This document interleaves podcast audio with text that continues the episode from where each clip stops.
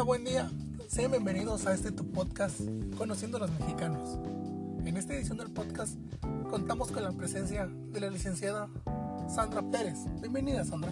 Buenos días, licenciado Jesús Martínez. Un gusto estar aquí.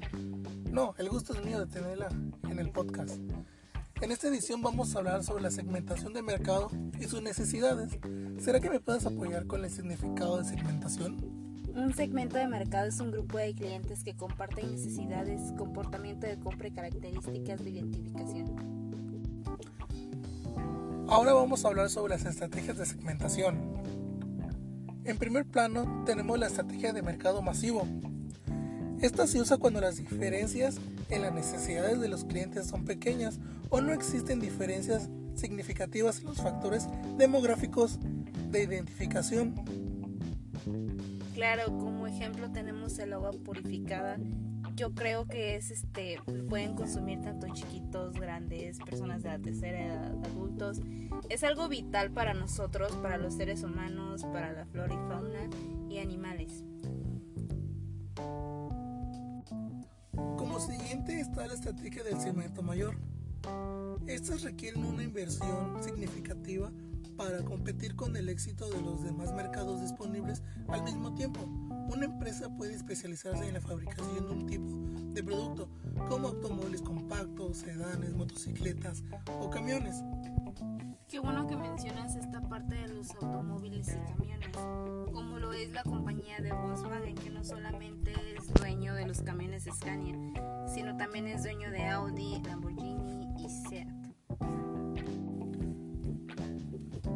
Para continuar, la siguiente es estrategia de segmento adyacente. Las empresas se encuentran en una situación en la que han conseguido ya la máxima penetración en el único segmento atendido, partiendo de los beneficios derivados de la conquista del público objetivo primario y considerando que los recursos empresariales son limitados, la empresa se dirige al segmento adyacente relacionado más atractivo. Eso me recuerda muchísimo a tres tipos de clientes que nos podemos encontrar en las plazas. Eh, mujeres, hombres y niños. Por ejemplo, dígame usted, Jesús, cuando usted va a la plaza y ve el calzado, ¿qué es lo que encuentra más? Para dama. Exacto, entonces las damas tendemos más a comprar zapatos porque tenemos diferentes ocasiones, fiestas, bodas, etcétera, y también para los niños. En cambio, un hombre pues no no tiende tanto a comprar, ¿no es así? Exactamente. En la siguiente se encuentra la estrategia multisegmento. Es una estrategia de multisegmento se aplica cuando una empresa se dirige a más de un segmento. La compañía establece una campaña de publicidad para cada producto y los clientes ni siquiera saben que los productos en diferentes sectores son hechos por la misma compañía. En este punto me recuerda lo que fue el creador de Disney, a qué personaje animado creó. A Mickey Mouse. Exacto. Entonces, ¿en qué se basó él? ¿Qué fue lo que él creó? Películas animadas. Ok. Entonces, yo lo veo y yo creo que cada uno tenemos este un personaje favorito. El de mío es Bella y el tuyo. El mío es Frozen, ya que le gusta mucho a mi sobrina y pues la verdad, a cada rato viéndolo en mi casa, pues ya me llamó mucho la atención Frozen. Ok, entonces después, eh, como hizo un gran impacto en la sociedad, más que nada en los niños, se crearon diferentes parques en todo el mundo. Tenemos parques en California, en Florida, en París, en Tokio y en Hong Kong. Y bueno, pues ahora lo más reciente de Disney es Disney Más o Disney Plus, que es una gran competencia para Netflix, ¿verdad, Chucho? El siguiente es la estrategia del segmento de menor tamaño.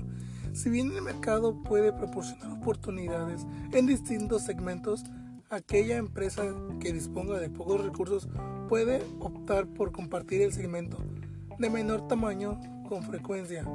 Este segmento es ignorado por grandes compañías que utilizan más estrategias de mercado masivo o la del segmento de mayor tamaño. Así es, licenciado. Segmento de menor tamaño o minutario se refiere a una parte menor con necesidades y preferencias específicas, o sea, a un grupo específico de clientes, como por ejemplo lo podemos ver en las compañías de carros como Volvo y Mercedes-Benz. Y como penúltimo tenemos la estrategia de nicho. Este es uno de los métodos más eficientes para una empresa más pequeña. El nicho contiene una pequeña fracción del mercado. La empresa utiliza una estrategia centrada en las necesidades, estilos de vida y formación de uso específicas de su nicho de mercado.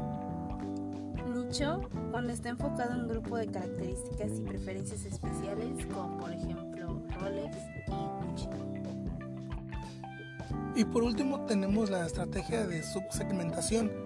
Cada segmento puede dividirse en un subsegmento que puede atenderse mejor con programas de marketing específico en base a las diferencias en la forma de usar los productos o los factores demográficos de los integrantes del segmento.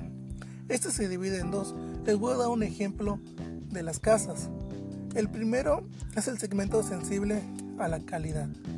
Uno puede buscar una casa con muchos metros cuadrados Supongamos que queremos una gran alberca, un gran patio, o también podemos obtener grandes recámaras. También está el segmento sensible al precio, que cómo es que queremos nosotros la casa, si con 100% blocks, con paredes de tabla roca, varillas, el tipo de cemento, concreto, etcétera, etcétera. Hemos llegado al final del podcast. Agradecemos a la licenciada Sandra Pérez por estar en este programa. Muchas gracias por invitarme, Jesús. La verdad fue un rato muy ameno y espero que me puedas invitar en otro capítulo y con mucho gusto estaré aquí. Así será. Que pasen todos un buen día.